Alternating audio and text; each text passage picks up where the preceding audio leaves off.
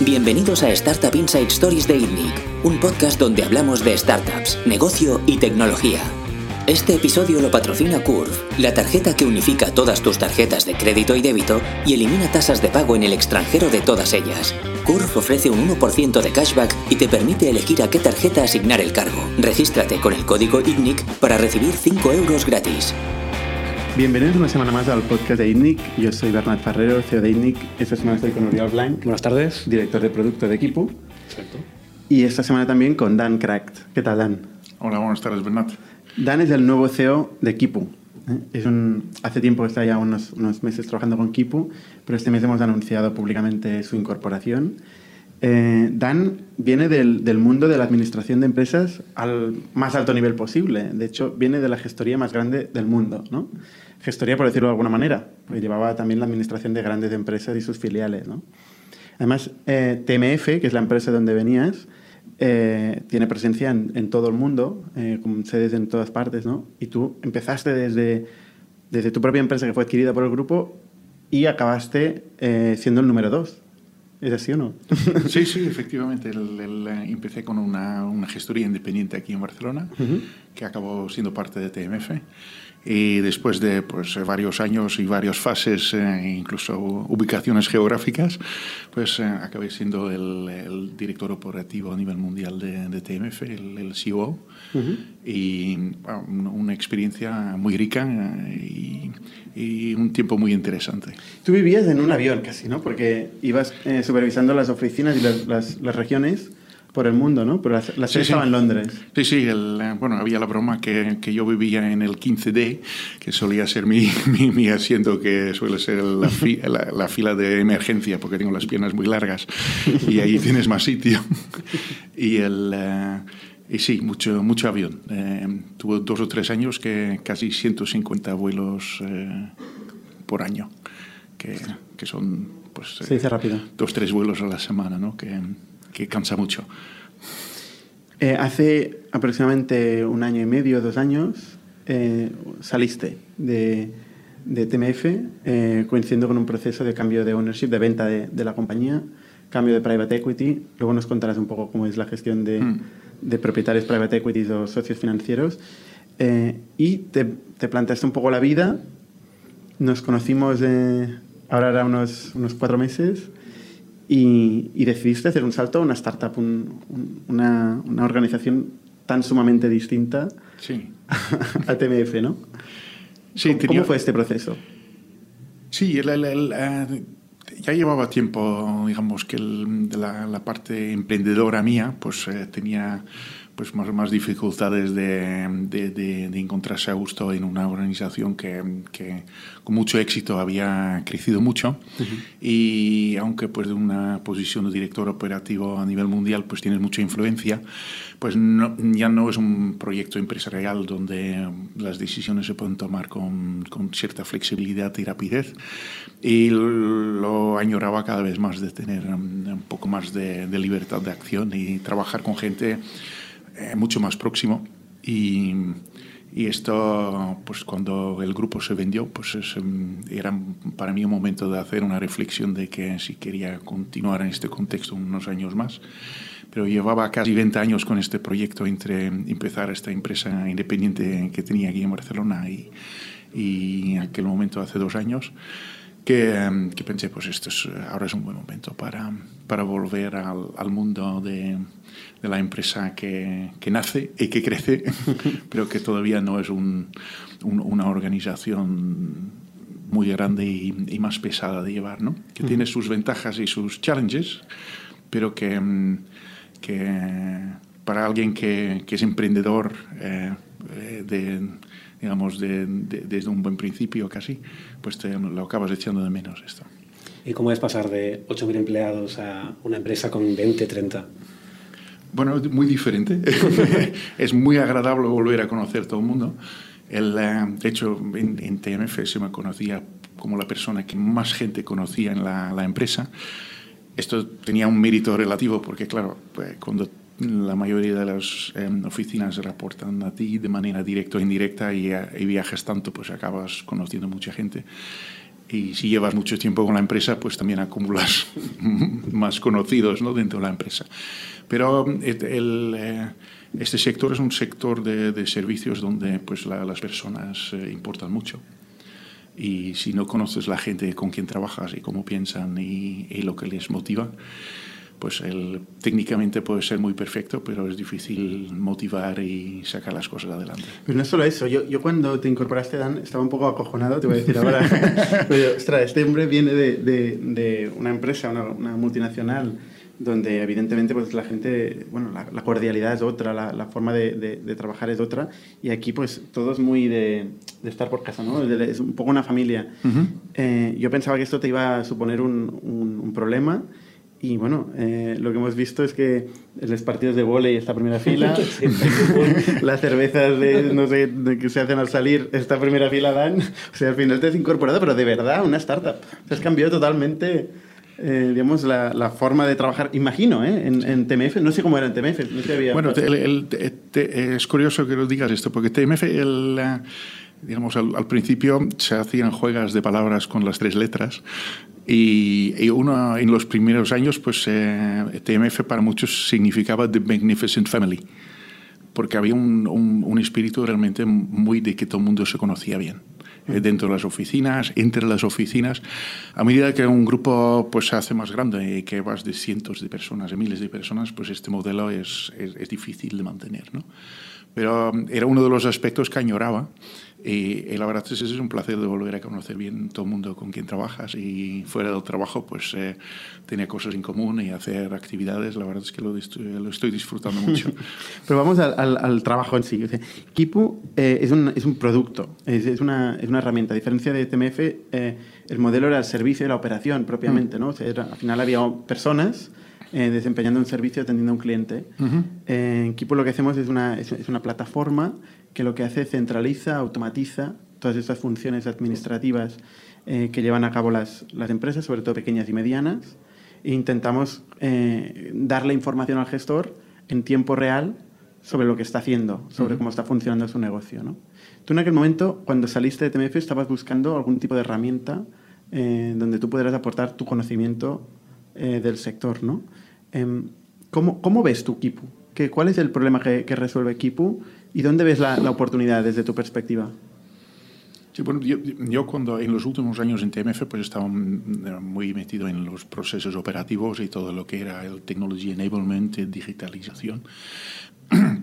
Y hay variedades de, de soluciones, pero el, el, encontrar una plataforma que realmente pues, agrupa um, una, unas necesidades pues, muy importantes a nivel de, de, poder hacer un seguimiento, por un lado, de los resultados financieros de, de tu actividad empresarial como, como empresa y tener toda la documentación que lo soporta, que sean facturas, contratos, eh, escrituras y to todos los elementos básicos eh, importantes, tenerlo todo agrupado en, un, en una plataforma muy asequible y fácil de usar, la verdad es que no hay muchos a pesar de que pues el, hay mucho interés por el tema y que pero la mayoría un mercado es, enorme. es un mercado todas las empresas es, sí porque esta, esta, obligación digamos existe a nivel mundial no entonces el claro eh, eh, no es un tema muy muy local aunque el, pues las reglas eh, sobre todo pues eh, a nivel contable pueden ser relativamente locales pero esta necesidad existe eh, pues, eh, en todo el mundo.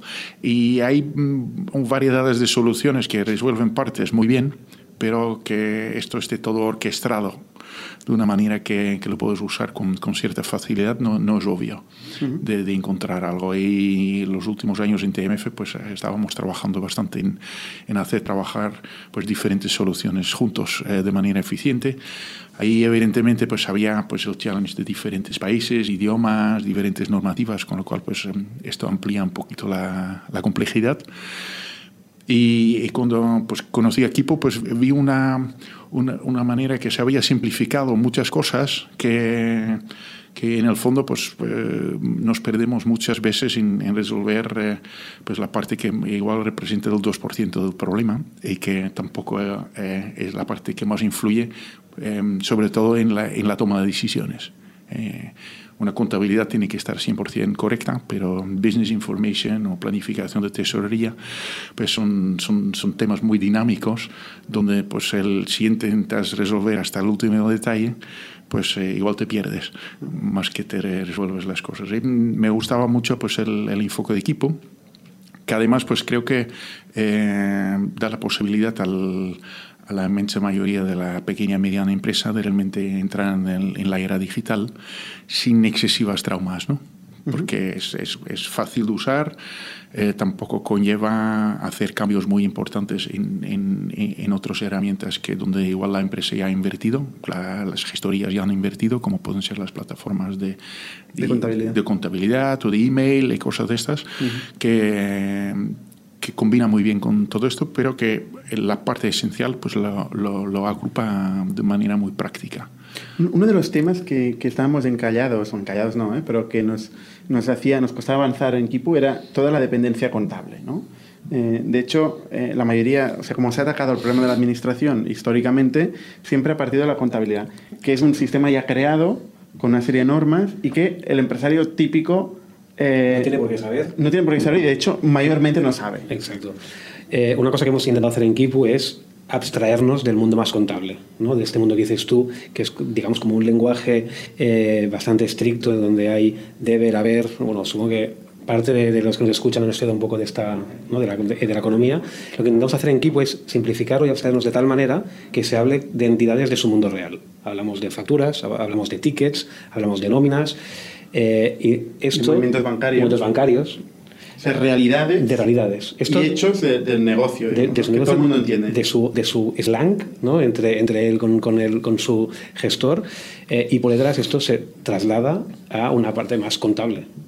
Entonces, eh, nuestro sueño, con lo que nos quita eh, el sueño, es cómo podemos seguir llevando toda la contabilidad con estas entidades del mundo real. ¿no? Uh -huh. Y aquí es donde aparece Dan que tiene una experiencia súper contrastada en el mundo más, más corporate, qué, nece qué necesidades tiene la, la, gran empresa y si conseguimos hacer un producto que satisface ese tipo de empresa, que busca la, la excelencia, ¿no? podemos dar un servicio mucho mejor a, a, la mediana y pequeña empresa. En el caso de equipo, además, eh, nosotros proveemos la plataforma, pero la última milla, que sería digamos, la contabilidad o la fiscalidad, eh, la delegamos a un agente del, del, ecosistema que es el gestor, la figura del gestor. No le quitamos el trabajo al gestor, sino le empoderamos, eh, automatizamos la ingestión, o la, la, ingestión, no sé si es una palabra, de, de estos documentos, eh, de estos movimientos bancarios. Automáticamente incorporamos todos los hechos en un solo sitio que es Kipu. Mostramos ya al instante la información de gestión al decision maker, que es el, el, el gestor del negocio, y conectamos con eso al gestor. Pero en este caso eh, ofrecemos el servicio también de impuestos, contabilidad y tal, pero no lo hacemos directamente con Kipo, sino lo hacemos con una serie de partners que mm. son gestores. ¿Cómo es gestionar estos partners y cómo se, cómo, cómo se parece a, al caso de TMF, que tenéis al final oficinas a gestionar por todo el mundo? Sí, bueno, desde el punto de vista práctico es como si yo trabajara, digamos, en, en la gestoría que utilizaría equipo eh, sí. con sus clientes, ¿no? Entonces, el, el, lo que se ve es que el, creo que lo que permite equipo muy bien es, es diferenciar en lo que es la, la, administración y la gestión financiera, diferenciar de la contabilidad y de la obligación de llevar una contabilidad que además pues, es una base para, para pagar eh, pues, obligaciones como los impuestos. ¿no? Entonces, la, contabilidad es, ha sido tradicionalmente un poco el, punto de encuentro de toda la información financiera de, las empresas, más que nada porque ha, ha sido pues, uno de una herramienta pues, muy, muy conocida y un sistema de, de registrar movimientos financieros eh, que todo el mundo ha aceptado pero que, que, pone unas reglas muy rígidas eh, y, y, unos procesos que requieren pues, unos conocimientos muy específicos que a la mayoría de los empresarios pues, no, no, no tienen este, estos conocimientos. Y a medida que, que, que, tu empresa sea más grande, pues puedes pues, incorporar gente en tu equipo que, tienen estos, eh, esta experiencia, estos conocimientos, pero para la pequeña y mediana empresa eh, pues, es complicado tener suficiente conocimiento de todo este mundo, ¿no? Y, y la mayoría lo resuelve eh, teniendo pues un soporte externo que, que, es un servicio contable externo que también les apoya con los, con los impuestos, que también son, son conocimientos muy específicos.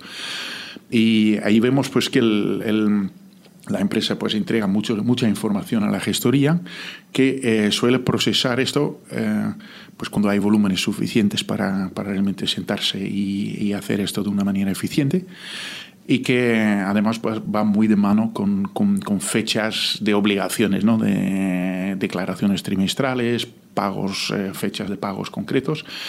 Y el mundo empresarial pues no va al ritmo del, del, del mundo del impuesto y de, la, de, las cuentas anuales. El mundo empresarial pues el, son que empresas pues necesitan información diaria, eh, otros pues eh, pueden tener periodos más largos de semanas o meses pero creo que casi todo el mundo estaría de acuerdo de que un periodo de tres meses es muy largo de no tener información sobre tu, tu, tu actividad empresarial. Y, y, creo que Equipo lo haya resuelto de manera muy práctica, que básicamente la, la empresa en su relación con la gestoría pues va... Eh, proporcionando todos los documentos que son necesarios para esta obligación contable pero al, al, mismo tiempo pues construye ahí un, una base de información financiera que puede ser consultada y que puede ya dar respuestas a preguntas que no son de índole contable, que son más bien de índole de, de gestión eh, financiera y de, de, y de, entender cómo va mi negocio, más que de cómo está uh, al día mi contabilidad. ¿no? O sea, básicamente el mercado eh, hay mucha redundancia, porque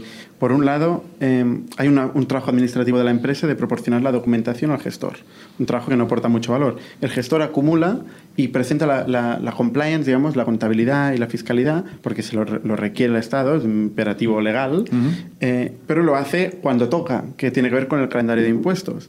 Y al mismo tiempo la empresa sigue desarrollando herramientas de gestión, porque de alguna forma tiene que organizarse, que normalmente son Excels, libretas o formas totalmente desestructuradas, que en el fondo tienen que ver con lo mismo que está haciendo el gestor, que, y es el objetivo de la contabilidad, que es una herramienta de gestión, con lo cual hay redundancia, se hace la cosa, al final cuando el gestor devuelve la herramienta de gestión, que es en los cierres, ¿no? se traduce en los cierres contables, lo devuelve a la empresa es muy tarde y además no se entiende nada, porque el gestor no entiende la realidad del negocio. Las categorías contables no están bien hechas, no se corresponden con las categorías de ingresos, de gastos, ¿no? Con lo cual, al final, lo que estamos en, en un mundo donde realmente los procesos están desconectados, hay muchísima redundancia eh, y es muy ineficiente. Sí, Eso, hay, hay, mucho trabajo con, y se percibe poco valor. Exacto. Eh, el, la mayoría de los empresarios eh, de, de, de, con, con, negocios eh, pequeños y medianos pues ven esto como una obligación y, y acaban gestionando pues casi eh, el saldo bancario. ¿No? Y porque pues una de las pre primeras preocupaciones creo que de, del empresario es de, de, tener dinero suficiente para llegar al final de mes y si pues si Con sobra, razón, ¿eh? es, que, es, que es, lo que te mata y si sobra pues eh, a, a, ver a qué lo podemos dedicar ¿no? el, para, para ayudar a crecer el negocio hacer inversiones eh, entonces eh, la contabilidad en este contexto no, no, no, es el herramienta más práctico ¿no? el, primero es un eh, son unas normas que sirven para todo el mundo y lo que es bueno para todo el mundo es bueno para nadie en particular, en general. ¿eh? Que eh, entonces es, eh, es, importante que puedas organizar la, la, información según funciona tu negocio y Equipo lo permite mucho. Eh, eh, permite pues realmente crear categorías de ingresos que, que, son prácticos para ti, agrupar esto con los gastos que, que corresponden a estas actividades y tener una idea cómo, cómo van las diferentes áreas de tu negocio y, y te haces un, un, también eh, pues una mayor idea de, de, lo que funciona y lo que no funciona. Uh -huh. y eh, si a esto le añadimos de que mm, la gente que, que, sí que tienen más conocimientos contables y tienen pues también pues una contabilidad eh, que consultan más, hay para muchas cosas eh, la, la, base contable para volver a información de cada día, pues hay que casi deshacer la contabilidad para volver, por ejemplo, a, a conceptos de flujos de caja. ¿no? Y, y, bueno, y sí, hay una cosa que es muy importante para el empresario, es, es tener muy claro pues, eh, lo que tengo pendiente de pago, lo que tengo pendiente de cobrar, que tengo en caja. Eh, y, y, conceptos como working capital, eh, pues estos suenan mucho en, en, las grandes empresas, pero donde son más actuales, pero que no se llaman así, es probablemente en la pequeña y mediana empresa. ¿no? ¿Cómo es eh, gestionar un roadmap eh, con, con, Dan. Eh, tú, tú, gestionas, eres el owner del roadmap, de lo que sea. El guardián. El guardián del roadmap de equipo, ¿no? A ver, controlar un roadmap siempre es complicado. Siempre es complicado. ¿Tienes algún que otro input de la gente? Sí, pero Presiones. Siempre, siempre. Sobornos. Sobornos pocos, pero, pero, pero, es complicado porque eh, parece que lo más urgente siempre es el, el último problema que tiene alguien algún cliente que se encuentra, ¿no? o, cómo presiona este al equipo de soporte o al equipo de partners. Eh, y lo complicado es contrastar o saber normalizar todo este, todas estas ideas, sugerencias y mejoras con la visión que tiene la empresa. ¿No? Al final tenemos que... Eh, creo que lo habíamos hablado en algún podcast anterior, ¿no? pero al final tampoco podemos pedir al lo que quiere, sino que tenemos que nosotros hacer eh, el camino de funcionalidades que, que nosotros sabemos que, que, quieren o que necesitan. ¿no?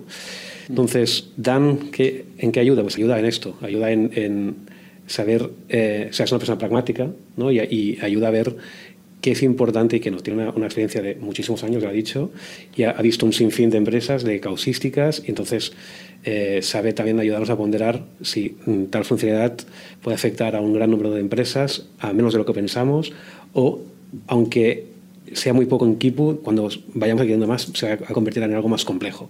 Entonces, porque es fácil encallarse, ¿no? O sea, tú coges un problema del mundo de la administración de, servicios, puedes coger un problema y dedicarte solo a este problema para siempre. Cada problema es infinito. Cada, problema puede ser una mini startup dentro de, de ITNIC. y el complicado es... Y por eso requiere ese, esa idea, este pragmatismo eh, que nos ayude un poco a separar el grano de la paja. Pero esto es, eh, el trabajo de equipo de producto es esto y cada día, porque lo que, o sea, a veces salimos por la puerta pensando, ¡guau, qué pragmáticos hemos sido hoy! Hemos cortado esto al 25%. Y al día siguiente vemos que ahora es infinita. Entonces, ese trabajo siempre hay que ir recortando, eh, a veces ampliando, porque te, das cuenta que te has quedado corto, no sé, es, el día a día. ¿Cómo, cómo balanceamos eh, cuándo tenemos que trabajar para la gestión operativa, digamos, para nuestro partner, que es el gestor, o cuándo trabajamos para la empresa final, que es el empresario, ¿no? Porque al final tenemos estas dos patas, ¿no? Desde equipo. Sí, es un, es un balancing act, ¿no? Como dicen, el, eh, si hacemos mucho caso a, nuestros partners en gestorías, pues em, ellos tienen necesidades más técnicas muchas veces que, que, del lado cliente pues, pues se percibe poco valor, más bien se, se percibe a veces pues más pain, es, es, penoso tener que dar más, más, más, más datos, más documentos, hacer más trabajo, pero para la gestoría pues eh, sí que tiene una finalidad. Y viceversa, pues hay cosas que pues la gestoría pues mm, realmente no está involucrada y que entonces pues pues tiene poca sensibilidad para lo que puede necesitar el empresario en base a, lo mejor la, la, misma información económica que ellos están procesando, pero que el, empresario le gustaría pues ver de otra manera y en otro momento, sobre todo, mucho, mucho antes en general. ¿eh? Entonces, claro, esto es un, es un balancing act. ¿eh? Eh, en cuanto a para nosotros a decidir lo que hacemos primero, pues las dos, eh, las dos partes para nosotros son, son importantes, pero yo creo que el, lo, que prima al final es el, lo que entregamos al empresario. ¿eh? Y que, Porque al final es el cliente también del gestor, ¿no? Exactamente. Todos trabajamos para lo mismo. Les co-servimos, ¿no? Mm, en este sentido. Y, y, en esto pues hemos de ser muy prácticos. Entonces eh, podemos eh, rizar rizos, pero la mayoría de las cosas pues ya dan una, una muy buena visión, aunque no sea 100% completo. Y es, yo creo que con este enfoque pues nos, ayuda mucho en, en, diferenciar lo que, lo que realmente necesita más desarrollo o lo que ya pues eh, da lo que lo que necesita el empresario. ¿Cambia mucho la mentalidad de trabajar en un producto o trabajar dando el servicio? ¿Estos dos lados cambia mucho desde tu perspectiva? Yo no he visto mucha diferencia, la verdad. El, el, el, porque si estás eh, customer oriented, pues estamos hablando del mismo customer.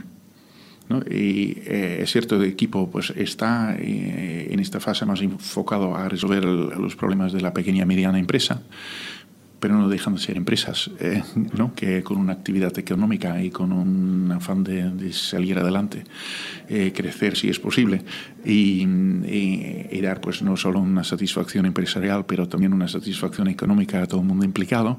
Y esto pues esto no cambia tanto, que desde el punto de vista, pues si lo sirves como gestoría o que lo sirves como plataforma eh, técnica que, que, soporta esta actividad.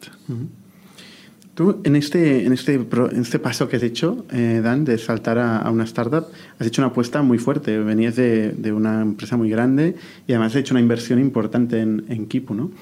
Eh, explíquenos un poco, cuando hiciste esto hace 20 años, eh, por tu lado, ¿no? Cuando hiciste un salto y montaste una compañía, ¿qué, ¿qué, es lo que te pasaba por la cabeza? ¿Con dónde viste la oportunidad? ¿Cómo empezaste? Yo creo que em, empecé probablemente reaccionando sobre mm, los mismos eh, parámetros o baremos que, mm, que, que, estuvieron al inicio de, de, equipo. Eh, vi mucho pain. Eh, em, esto eran los años 90 aquí en España. Había pues mucha gente interesada en, en, entrar en el mercado español y era complejo administrativamente y mm, diferencias de no idioma. No nada, Sí, es complejo. Eh, la, complejidad no, digamos, no, ha mejorado mucho. Eh, el hecho es que la mayoría de los sitios son complejos. eh, los que destacan son los que no son complejos. Pero yo creo que en Europa pues el, tenemos pocos que no son complejos. Uno siempre piensa que en los otros países era más fácil, pero no. yo creo que no. Eh, evidentemente hay países más complicados que otros. El, eh, España no es de los fáciles, pero, pero hay sitios... ¿Holanda no es mucho más fácil? Eh, ¿O Inglaterra? Holanda es más fácil en el sentido de que todos los procesos de trámite son mucho más eficientes pero hay muchas más reglas que cumplir, porque son, son, son economías ya muy reglamentadas. ¿no?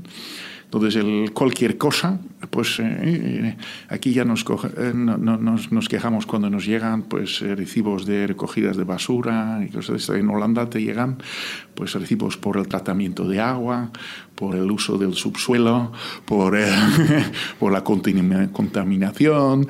El, el, entonces, el, claro, esto está muy bien administrado, pero hay a lo mejor más elementos que administrar que, que añaden a la, a la complejidad. ¿no? Eh, hay otros países que tienen famas de ser más sencillos. Inglaterra es, es uno de ellos. ¿no? Sencillo. Eh, sencillo. Estados Unidos pues siempre ha tenido fama de ser relativamente... ¿Fama y realidad? Ya que tú conoces la realidad. Eh, digamos, el, el, las cosas nunca son tan sencillas como te las pintan, pero bueno, todo depende con qué te comparas. ¿no? nosotros al lado de Brasil es un paseo en el parque. Yeah. Porque esto es uno de los, este es uno de las economías y uno de los contextos digamos, a nivel de reglas y de, de cosas a cumplir más, más, complejas que he visto en, en, mi carrera profesional. ¿no? Entonces tuviste Pain, eh, estabas, eh, te trasladaste aquí en Barcelona ya de joven, ¿no? A hacer una, una práctica o... Sí, yo, yo, soy de estas personas que, que, vinieron para tres meses y 30 años más tarde todavía están aquí, ¿no? El, eh, el, eh, me, me, enamoré de Barcelona, básicamente. Esto, Lo entiendo. ¿eh? ¿eh? Esto, eh, yo creo que es un sitio donde tenemos pues, una, una, combinación bastante única de factores y pues tuve la suerte de conocerlo pues, eh, justo después de los estudios y, y, y, se me ofreció después de unas prácticas la oportunidad de, de seguir trabajando aquí y, y, pues decidí alargar la, la estancia y, y, todavía estamos aquí muy a gusto, ¿no? Entonces montaste tú un, un, una, una, especie de boutique, ¿no? Sí, venía de, más bien del mundo de finanzas, eh, que, donde pues el, eh, en este pues, interés que despertaba España en, este, en esta época de, por parte de la inversión extranjera, pues, grupos industriales inicialmente, luego pues, más, más inversores eh, financieros en, en, formas de fondos de inversión y private equity, pero ellos pues, se encontraban con un contexto que, que era bastante diferente a lo que lo, lo, que habían encontrado en el norte de Europa por aquellas fechas. Y um, una cosa era pues identificar la inversión, eh, gastarse el dinero, pero luego pues operar eh, y, y, ser inversor extranjero cumpliendo todas las reglas, pues, eh, pues realmente se veía claramente de que sin un, un buen soporte local, pues sufrías mucho. ¿no? Y entonces él decidí pues diseñar un poco un, un, servicio de gestoría, pero enfocado más bien a, a, a, inversores que venían de fuera, pero que estaban establecidos, por lo menos económicamente y, y jurídicamente en España. Y mm, esto funcionó muy bien, la verdad. Y en, en, este contexto conocí TMF, que llevaba más tiempo que yo haciendo esto y en más países. Eh, España estaba en su lista de, de, de países donde pues, les, les gustaría pues, eh, tener expansión y, y allí acabé vendiendo mi, mi negocio a TMF y, y juntarme al, a un proyecto que era pues, más grande y más ambicioso que el mío en aquel momento. ¿no? ¿Cómo cambió el, el pasar de, de, liderar tu chiringuito, digamos, donde mm. tú manas, tú, mm. tú empiezas llegaba eh, en, en, tus, en tu criterio, digamos, que pasar a formar parte de un grupo multinacional donde tienes que reportar a, a gente, ¿no? Sí.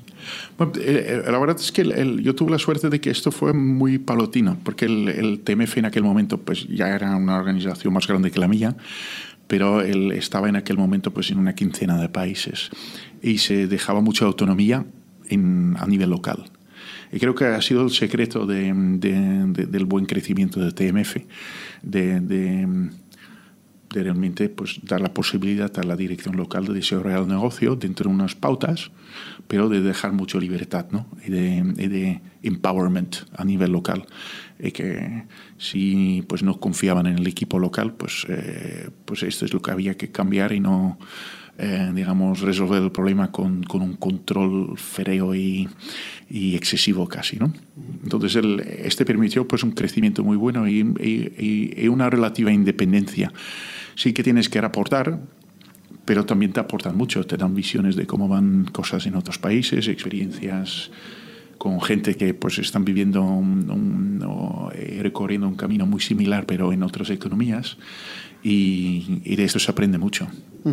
Aquí normalmente hablamos de empresas que crecen de forma más o menos orgánica, eh, en algunos casos muy dopados por el venture capital, pero, pero vienen a ser canales eh, de captación de clientes directos uh -huh. y un crecimiento orgánico en el sentido de que no es vía adquisiciones. Uh -huh. En cambio, TMF una de las grandes eh, palancas de crecimiento ha sido las adquisiciones, ¿no? De hecho, como tú fuiste adquirido, luego te pidieron a ti que fueras a, a comprar por el mundo, ¿no? Sí.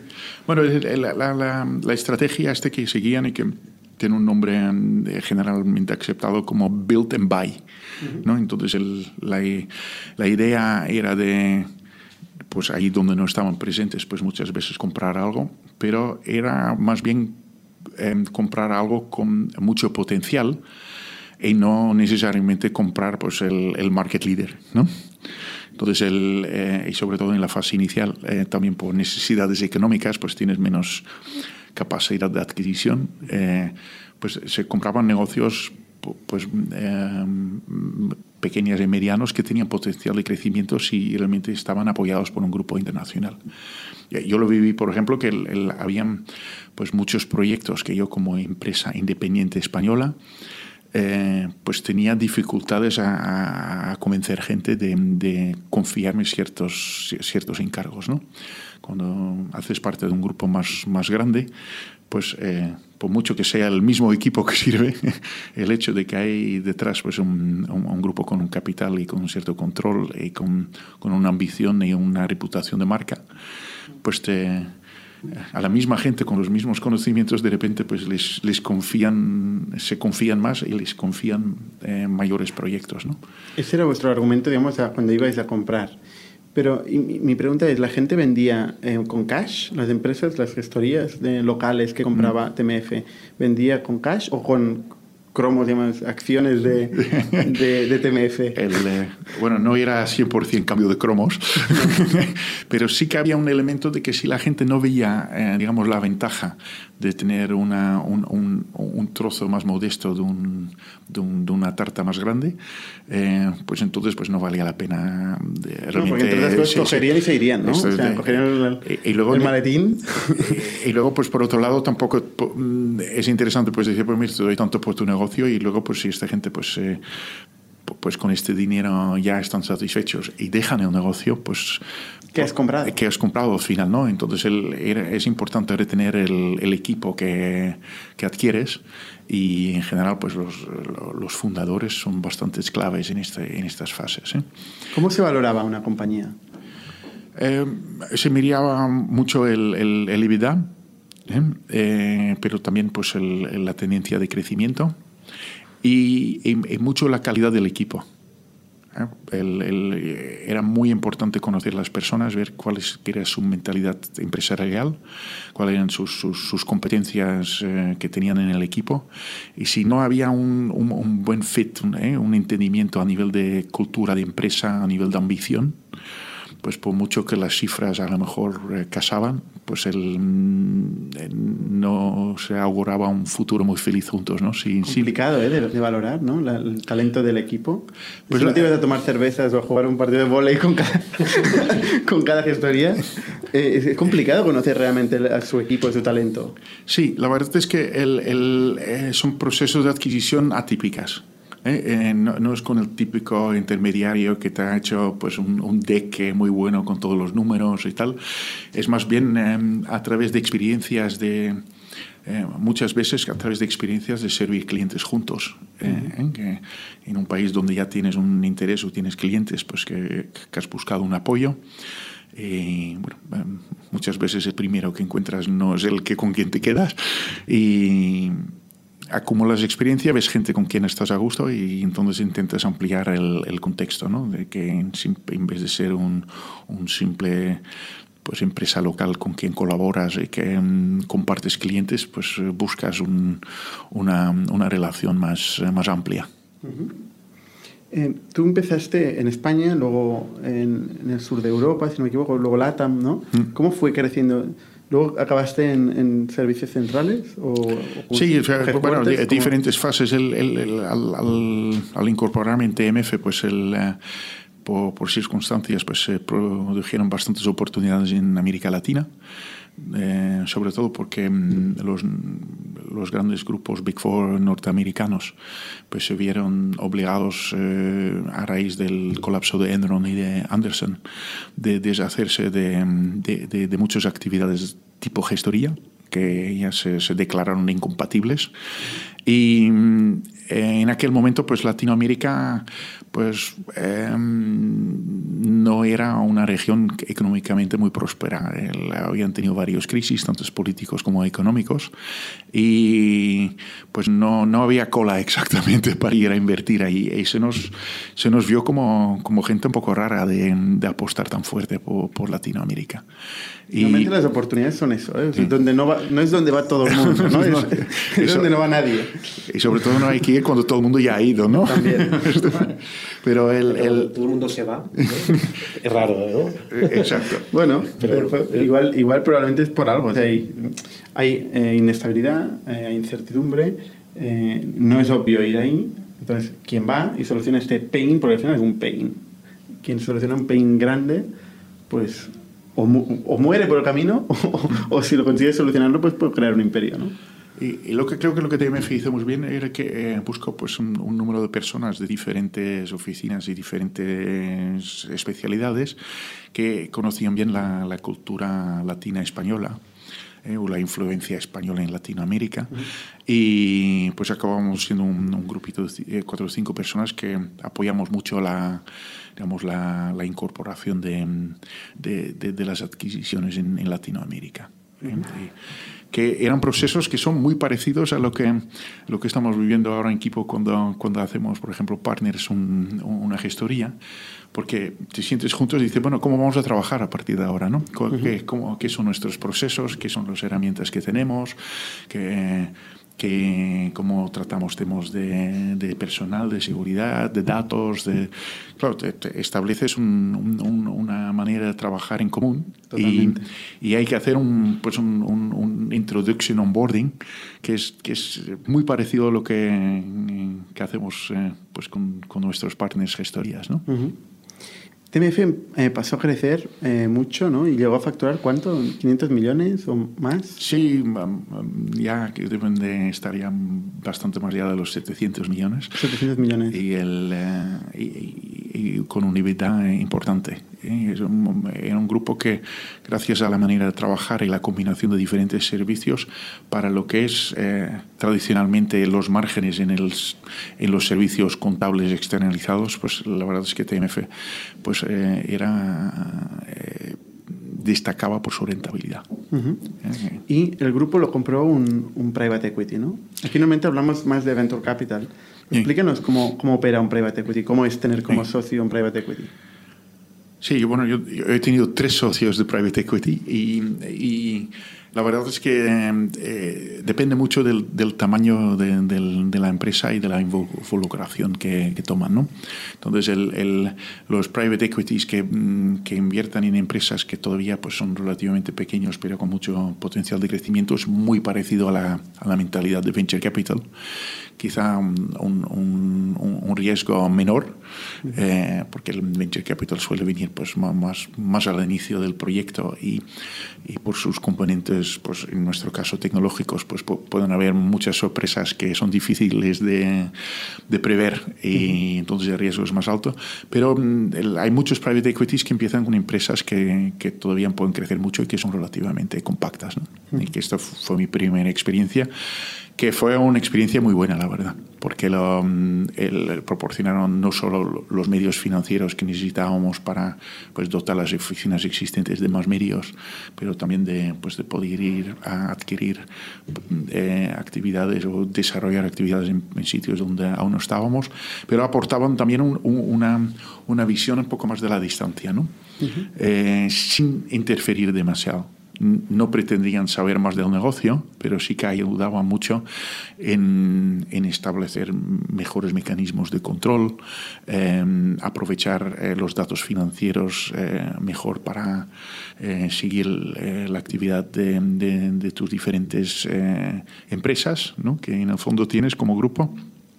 Y esto ayudaba mucho. A medida que el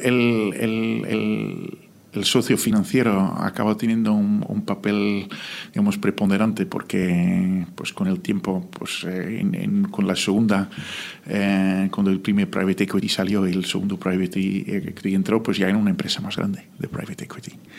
Y estos pues ya querían saber más y estar más al corriente porque pues habían jugado más dinero y que... ¿Tipo cuánto? ¿Cuánto? Cuando entra un private equity, ¿cuándo puede invertir en la compañía? Bueno, el, el, el, los, los, primeros eh, invirtieron solo 300 millones y los últimos que cuando yo salí pues, pues, pues estaba sobre unos 1.700 millones de euros. 1.700 millones de euros. Pero sí. esto es dinero que se Como queda... valoración de la empresa. ¿eh? Esa es la valoración, ¿vale? Sí. Pero no invirtieron 1.700... ¿O compraron el 100% de la empresa?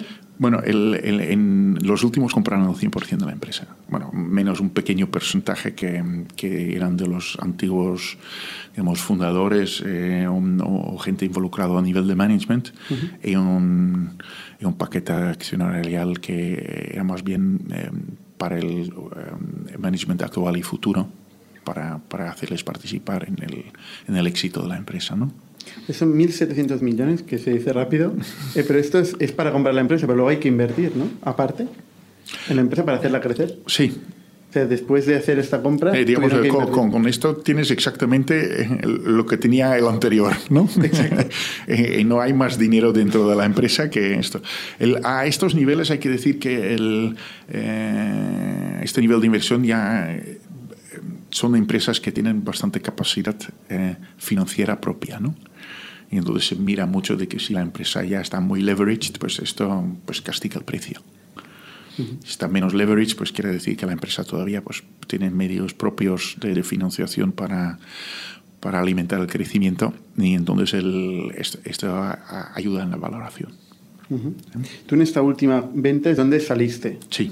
Saliste ejecutivamente y también como socio de la compañía, ¿no? Sí, ambas. Eh, bueno, iba un poco ligado y, claro, al, al tener la opción de, de, decidir reinvertir y quedar eh, pues unos cuantos años más, eh, pues pensé que a cabo de 20 años, prácticamente vinculado a este proyecto y la oportunidad de ahora pues desinvertir y usar parte de esta de, de este dinero que, que, había ganado con el tiempo pues, en un proyecto donde tendría una influencia mucho más directa, uh -huh.